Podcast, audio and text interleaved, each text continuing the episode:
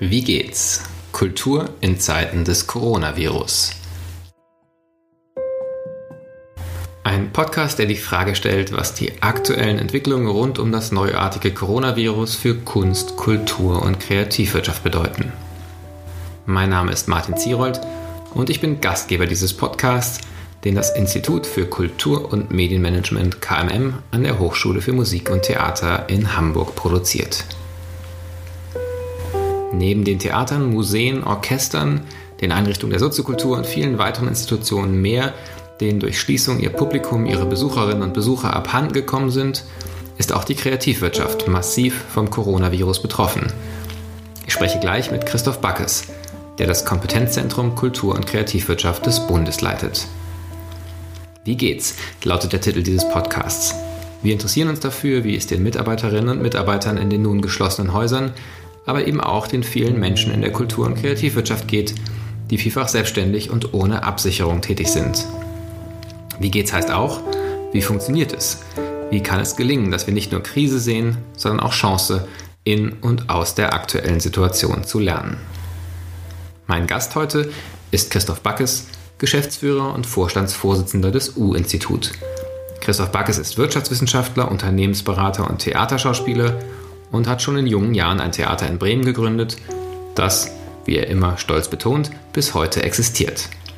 Seit 2008 berät er die Initiative Kultur- und Kreativwirtschaft der Bundesregierung.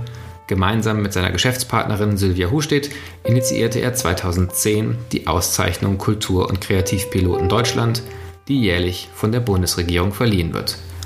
2015 übernahm das U-Institut unter Leitung von Christoph Backes die Trägerschaft des Kompetenzzentrums Kultur- und Kreativwirtschaft des Bundes. Ja, Christoph, vielen Dank, dass du dabei bist bei unserem Podcast. Wir haben bisher mit Theatern gesprochen, mit Museen gesprochen, die ja ganz unmittelbar darunter leiden, dass sie jetzt keine Besucherinnen, keine Besucher mehr ins Haus lassen können. Ihr seid ja ein bisschen eine andere Organisation, eher so eine Art Interessensvertretung, Förderungsinstanz für die Kultur- und Kreativwirtschaft, für die aber diese Krise ja eine geradezu existenzielle Bedrohung werden kann.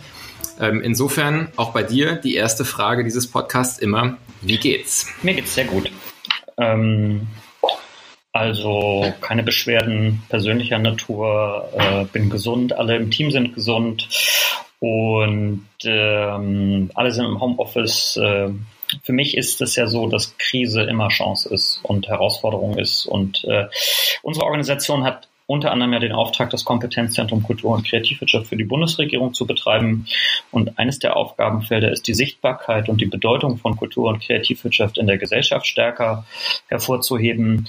Und äh, auch wenn es ein bisschen makaber ist, diese Krise ist natürlich ähm, also mehr die Notwendigkeit und die Bedeutung und die Systems Systemrelevanz von Kultur und Kreativwirtschaft ähm, äh, zu unterstreichen. In diesen Zeiten gibt es ja gar keinen also jeder hat das ja, also so, so, so viel Talkshow und so viel Zeitungsartikel zum Thema Kultur und Kreativwirtschaft in der Krise und existenzbedroht gab es noch nie auch nicht so viel Solidarität, auch nicht so viel äh, spontane Vernetzung. Also insofern ist es im Moment eigentlich eine Hochzeit für uns, weil ähm, tatsächlich viele Leute, von denen wir das gar nicht gedacht hätten, auch im politischen Raum plötzlich die Kultur- und Kreativwirtschaft mitdenken, was für sie tun wollen, ähm, ihr helfen wollen, ähm, sie unterstützen wollen. Aber auch aus der Bevölkerung und natürlich aus der Kultur- und Kreativwirtschaft selbst kommt da ganz, ganz viel. Und ähm, das ist äh, etwas, was wir aus eigener Kraft nie geschafft hätten. Ähm, insofern spielt diese Krise sozusagen diese Aufgabenstellung, die Sichtbarkeit und das Bewusstsein der Kultur- und Kreativwirtschaft in der Gesellschaft nochmal deutlich zu machen. Das ist ja wie so ein Generalstreik, äh, der plötzlich deutlich macht, wie wichtig die Kultur- und Kreativwirtschaft für die Gesellschaft ist. Und insofern ist das ähm, Bedrohung und Chance gleichermaßen. Ich bin da relativ entspannt, weil ich durchaus wahrnehme und sehe, dass eben ähm, auch in der Notfallhilfe so viel auf den Weg gebracht wird gerade und so viel getan wird, dass äh, wir diese Krise überleben werden. Vielleicht mal ganz konkret gefragt, ähm, was für Ängste erreichen euch denn aus der Branche und was für Hoffnungen, was für Angebote zeichnen sich schon ab, mit denen man das auffangen kann? Äh, ganz unterschiedliche. Ähm, also ich glaube, da, da könnte ich jetzt äh, so viel zu sagen, dass wir dann in einer Stunde fertig wären. Deswegen nur ganz kurz gefasst. Ähm, ich glaube, die Nöte der Branche, angefangen von Solo-Selbstständigen, die eben äh, ein enges Polster haben, denen, wenn jetzt Aufträge wegbrechen im Performing-Bereich oder im, für, für irgendwelche Veranstaltungen was zu machen, ähm, das dann in drei Monaten an der einen oder anderen Stelle dicht sein kann, das ist, glaube ich, jedem klar. Ne? Oder Verdienstausfälle von drei oder vier Monaten sind nicht irgendwie einfach wegzustecken für einen Großteil von Einzel- und Solo-Selbstständigen, sondern bedeuten dann auch schon was. Ich glaube, das weiß auch jeder und da gibt es eben von dem Nothilfefonds angefangen bis zu unterschiedlichen privatwirtschaftlichen Initiativen im Moment eine große Solidarität. Da was zu tun ist, ist tatsächlich noch nicht so spruchreich, dass man weiß, wie kommt das Geld von A nach B. Ne? Äh, fängt aber an von Steuererleichterungen bis zu ähm, Ticketkauflösungen ähm, bis zu eben 15.000 Euro. Also in Berlin ist gerade in der Diskussion, Kreativwirtschaftsfonds bereitzustellen für die Solo-Selbstständigen, wo jeder 15.000 Euro jetzt Cash kriegt und ne, man guckt, dass man irgendwie Bargeld in die Hand nimmt und ähm, den Leuten hilft. Das betrifft eben nicht nur Kultur- und Kreativwirtschaft, sondern ja auch ein paar andere Branchen noch. Ähm, das sind Einzelakteure, die uns natürlich erreichen. Das sind Verbände, die an der Stelle aktiv sind. Äh, es sind Netzwerke, die aktiv sind. Es sind ähm, auch unterschiedliche Branchen unterschiedlich betroffen. Also die Veranstaltungswirtschaft, das kann sich jeder vorstellen, ist äh, massiv betroffen. Ähm, der Buchhandel ne, ist jetzt zu, das ist auch ein Thema. Äh, die sind natürlich betroffen. Es gibt aber auch sicherlich Gewinner. Die Games-Industrie hat wahrscheinlich im Moment an der einen oder anderen Stelle eher erhöhte Zugriffszahlen. Ähm, Digitalagenturen haben im Moment wahrscheinlich auch mehr zu tun als zu wenig zu tun. Also es gibt wie in jeder Krise, auch in unserem Feld, welche, die da als Gewinner hervorgehen und welche, die natürlich wirklich jetzt in die Schieflage geraten. Ähm, aber ich nehme das so wahr im gesamten Feld, dass es da eine sehr große Pragmatik gibt, eine Nüchternheit gibt, trotz existenzieller Sorgen und Ängste. Ähm, ich glaube, sehr, sehr viele Leute sehr gewillt sind, ähm, da nichts sterben zu lassen, ähm, sondern zu helfen, weiterzuentwickeln, weiter zu produzieren, kreativ zu werden, auch mit neuen Lösungen um die Ecke zu kommen, das Netz zu entdecken und zu nutzen, nochmal anders als in der Vergangenheit. Also ähm, oder eben, wenn man nicht mehr auf der Bühne spielen kann, dann die Fenster zu öffnen und anders Musik zu machen. Also es gibt ähm, ganz, ganz schön viel, was sich da tut. Und es ist wirklich Wahnsinn. Also ähm, man sieht auch schon, wie vernetzt man ja eigentlich arbeitet. Man hat sicherlich seine eigenen Filterblasen, in denen man unterwegs ist, aber da wir ja relativ breit auch mit unterschiedlichsten Akteuren reden, ist das schon wahnsinnig, was sich gerade alles tut. Das heißt, da gibt es Signale, die Hoffnung machen, dass man die größten Härten abfedern kann. Vielleicht aber nochmal grundsätzlicher gefragt. Kultur- und Kreativwirtschaft klingt ja erstmal total sexy und aufregend und war ja auch für die Wirtschaft insgesamt ein totales Vorbildmodell. Alle wollten agil sein, alle wollen Design Thinking machen in den letzten Jahren. Und jetzt sieht man ja aber doch in der Krise, wie fragil und wie verletzlich dann doch die, die Geschäftsgrundlagen der Kreativwirtschaft sind. Und ähm, muss man nicht eigentlich sagen, glücklich, wer einen Job in der öffentlichen Verwaltung hat. Äh, die müssen sich jetzt solche Sorgen nicht machen. Und ähm, ist es tatsächlich damit getan, jetzt die Härten aufzufangen? Oder siehst du das Potenzial auch wirklich für eine, für eine Änderung des Geschäftsmodells oder der, der Strukturen in der Kreativ- und Kulturwirtschaft? Und siehst du eine Notwendigkeit dafür, andere Sicherheiten zu schaffen? Also ich glaube, dass die Kultur- und Kreativwirtschaft ähm, es gibt nicht die Kultur- und Kreativwirtschaft, ne, sondern ganz heterogene Strukturen. Es gibt gut äh, organisierte Strukturen und nicht so gute organisierte Strukturen. Es gibt prekäre und schwierige Beschäftigungsverhältnisse, die es übrigens nicht nur in der Kultur- und Kreativwirtschaft gibt, sondern auch im Pflegebereich. Also das ähm, sozusagen auch und ganz anders betroffen oder jetzt in der Gastronomie. Ne? Also man sieht sozusagen, das ist nicht nur ein Phänomen, das unsere Branchen betrifft. Ähm, und auch da ist es Segen und Fluch zugleich. Also ein Stück weit ist ähm, die große Solidarität, da jetzt was zu tun, sicherlich auch dem Umstand zu verdanken, dass es inzwischen ein Bewusstsein dafür gibt, dass ähm, diese Branchen vielleicht anders organisiert sind als jetzt Gewerkschaften an der Stelle was tun, wobei die Gewerkschaften das Mediafon, also die, die Verdi-Aktivitäten ähm, für die Kultur- und Kreativwirtschaft wirklich auch exzellent sind und auch schnell reagieren konnten in der Krise. Ähm, mein Eindruck ist, dass ähm, genau diese, wie soll ich sagen, Kleinteiligkeit und Heterogenität und auch in anderen Geschäftsmodellen sich zu bewegen, jetzt auch ein Stück weit die Dynamik ausmacht, mit dieser Krise nicht hilflos umzugehen, sondern mit ihr flexibel auch umzugehen und ähm, Lösungen zu finden und Chancen auch sofort zu erkennen und zu sehen, ähm, wir sagen ja immer, die, die Kultur- und Kreativwirtschaft hat gemeinsam an vielen Stellen, dass sie ein hohes Maß hat, anders mit Ungewissheit und Unsicherheit umzugehen. Und insofern ist das, was gerade passiert, nämlich der Umgang mit Ungewissheit und Unsicherheit, ähm, etwas, was durchaus jetzt nicht so eine Wahnsinnsherausforderung an der einen oder anderen Stelle für viele Kreative ist, weil, wie soll ich sagen, kein Geld haben und in schwierigen Verhältnissen sein ja eher ein Dauerzustand ist. Ne?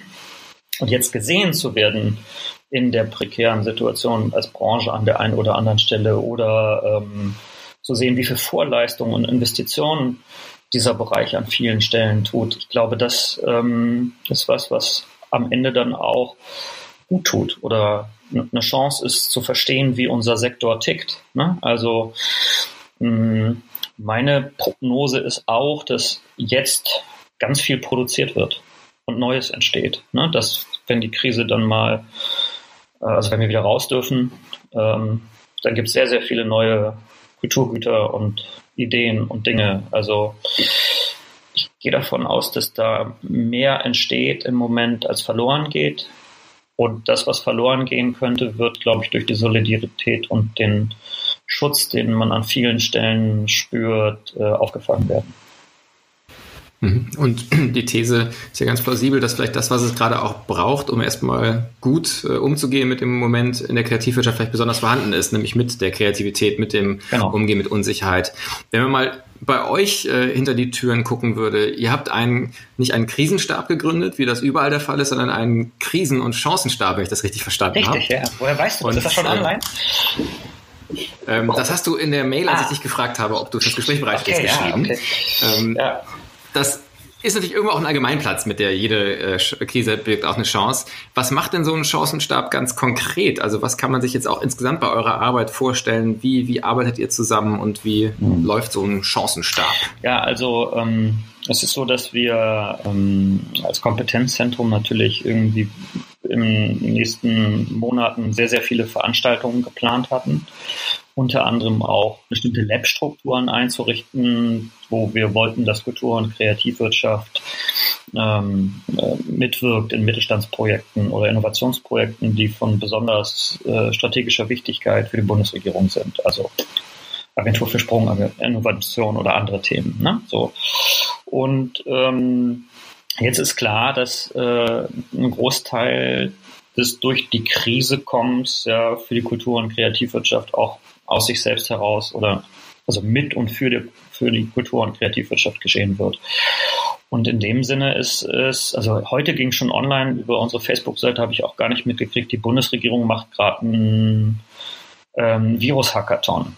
Also einen digitalen Hackathon zum Thema, wie können wir besser und schneller äh, gemeinsam aus die Krise kommen. Also im Prinzip ein Open Innovation Ansatz, ne? so wie wir ihn auch dann machen würden. Ähm, und da gibt es bei uns im Team diverse Ideen für Veranstaltungsformate digitaler Art von verschiedensten Kanälen, wie man ähm, sich jetzt einbringen kann in die Stäbe, die es gibt oder in die Aufgaben, die es gibt oder in die Projekte, die es gibt, ähm, die da losgetreten werden, so dass ähm, wir nicht zu Hause sitzen und verzweifeln, sondern ähm, aktiv versuchen, den Kultur- und Kreativwirtschaftssektor weiter dynamisch am Leben zu erhalten und gut durch die Krise zu kommen.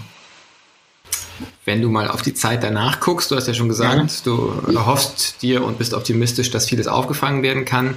Wenn man jetzt eher mal so auf die Kultur gerade guckt, ähm, wie die Menschen miteinander sind, ähm, gibt es da was, von dem du hoffst, dass es bleibt über die Zeit hinaus? Ja, also das ähm, mh, hm, also das ist so schwer zu sagen, was das sein könnte im Moment. Ähm, ich finde das ja irre, mit welcher Geschwindigkeit plötzlich Dinge gehen, die vorher nie gegangen sind. Ähm, oder dass man plötzlich entdeckt, man hat 450 Milliarden noch irgendwo, die man nutzen kann, ähm, um eine Krise abzufedern. Das finde ich schon, ähm, das finde ich schon beeindruckend. Und äh, vielleicht hat man ja nochmal 450 Milliarden irgendwo. Das fände ich großartig. Nein, das ist jetzt, ist jetzt unseriös und volkswirtschaftlich natürlich irgendwie. Aber ähm, ähm, ich kann es nur für unser Team sagen. Das ist so eine ganz einfache interne Geschichte. Ich glaube, Homeoffice ist für jede Organisation ja auch irgendwie ein sehr schwer verhandelbares Phänomen. Und plötzlich geht das. Und plötzlich können wir uns digital organisieren und abstimmen in einer Art und Weise, wie das vorher vielleicht nicht war. Betrifft ähm, sozusagen uns auch, wie schnell wir von A nach B sich Sachen umorganisieren können und wie viel auch vorhanden ist an digitaler Infrastruktur, ähm, die uns das irgendwie sehr, sehr, sehr gut machen lässt. Das finde ich schon beeindruckend und ich gehe fest davon aus, dass das uns nochmal durch die Erfahrung anders organisieren wird, als das bisher der Fall war. Und ich glaube auch für unseren Umgang untereinander, wenn wir lernen, dass wir uns nicht mehr so viel treffen müssen, dann ist das äh, ökologisch vielleicht auch effizienter und so nicht mehr so viele Konferenzen zu machen in der Form, äh, dass sich selbst begegnet. Also ich glaube, erstmal will man sich danach, wenn man sich lange nicht gesehen hat, wieder sehen, in echt, aber vielleicht müssen wir nicht mehr so viele europäische Konferenzen so machen, wie wir sie in der Vergangenheit gemacht haben, sondern viel digitaler. Kann sein, weiß ich nicht.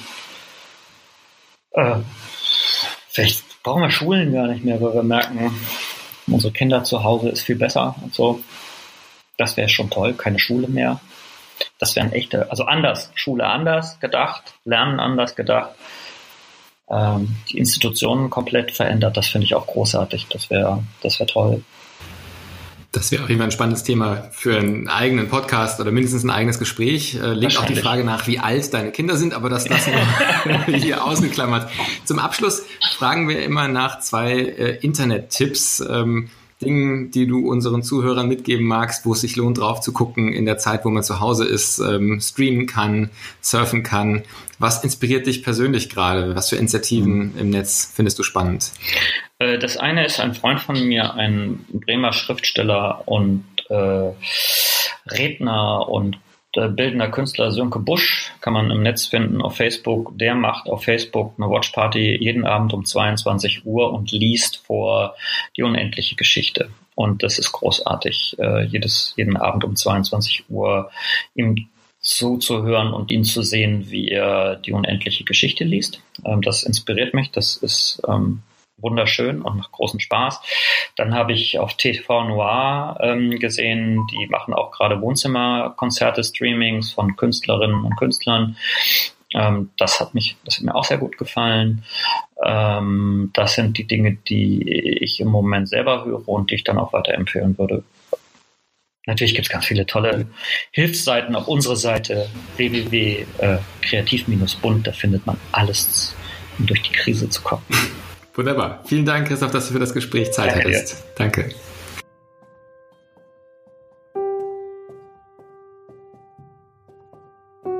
Das war's für diese Ausgabe des Podcasts Wie geht's? Kultur in Zeiten des Coronavirus. In den nächsten Ausgaben haben wir unter anderem Julian Stahl vom Podium Festival Esslingen zu Gast. Außerdem hat dieser Podcast nun eine eigene kleine Website unter www.wiegehts-kultur.de finden sich alle Folgen des Podcasts. Und wer uns Empfehlungen für Gesprächspartnerinnen und Gesprächspartner schicken möchte oder auch Fragen oder Feedback hat, der erreicht uns ab sofort auch per E-Mail unter podcast.wiegehts-kultur.de. Bis bald, passen Sie gut auf sich auf.